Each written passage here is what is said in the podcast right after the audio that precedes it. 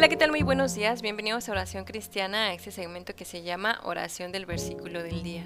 Hoy es miércoles 20 de octubre del año 2021 y estoy muy contenta de poder compartir con ustedes este segmento una vez más. Les sigo pidiendo humildemente sus oraciones para que Dios, de acuerdo a su perfecta voluntad, bendiga este ministerio y podamos seguir haciendo material para ser edificados cada uno de nosotros en su palabra. En este momento pediremos dirección a Dios por medio de su bendito Espíritu Santo para después dar lectura a los versículos.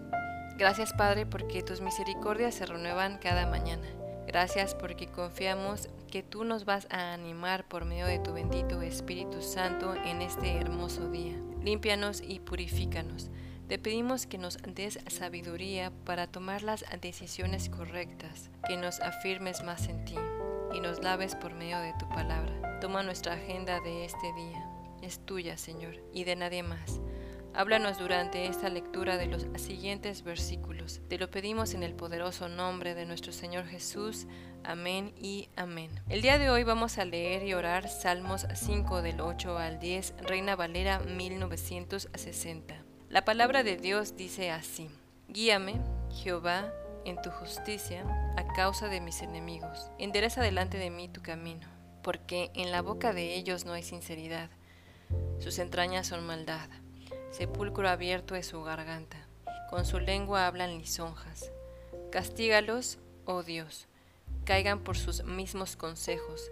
Por la multitud de sus transgresiones échalos fuera, porque se rebelaron contra ti. Oremos. Guíame, Jehová, en tu justicia a causa de mis enemigos. En la versión Dios habla hoy, dice, Señor, por causa de mis enemigos, guíame en tu justicia. Enséñanos, Padre, a pedir siempre primero tu guía que cualquier otra. Ahora tenemos a la persona del Espíritu Santo que habita en nosotros, que es mejor que la conciencia humana.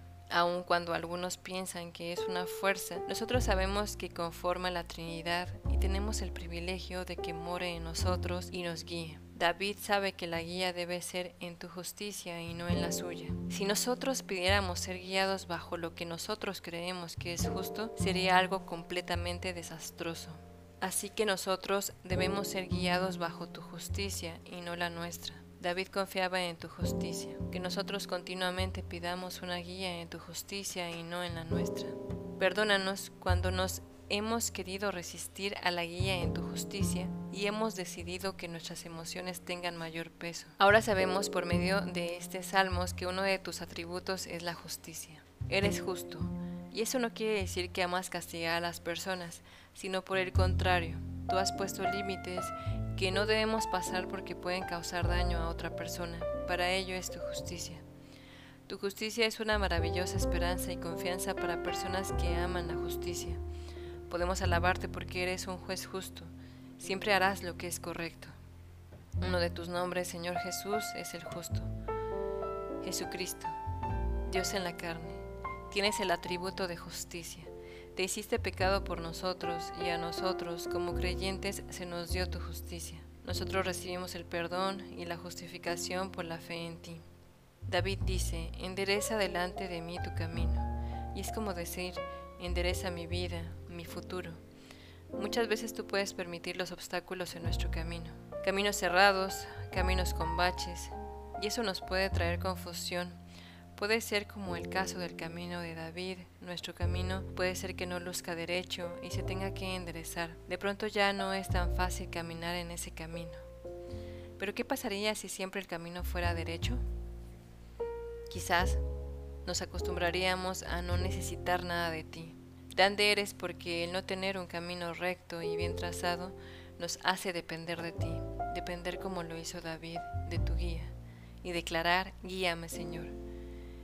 ¿Quién más nos podría guiar si tú desde tu monte santo ves todo el panorama completo de nuestro camino? En los siguientes versículos David expresa su furia ante sus enemigos. Cuando estamos enojados, el camino parece justo a nuestro entender. Es normal sentir molestia contra las personas que nos han dañado y permanecen en rebeldía ante ti. Pero debemos recordar que hay un camino derecho para el cristiano, y es Jesucristo, quien no solo es el camino, también es la verdad y la vida. Y el camino que Él trazó para nosotros debe ser el perdón, no solo a los que nos bendicen, sino también a los que nos maldicen. Te pedimos que nos guíes por tu camino de justicia, que nos perdones cuando humanamente deseamos el castigo para los demás, que esperemos en tu justicia y seas tú quien decida cómo tratar a quienes nos agreden. Sana nuestro corazón y endereza delante de ti nuestros caminos. Te lo pedimos en el nombre de Jesús. Amén y amén.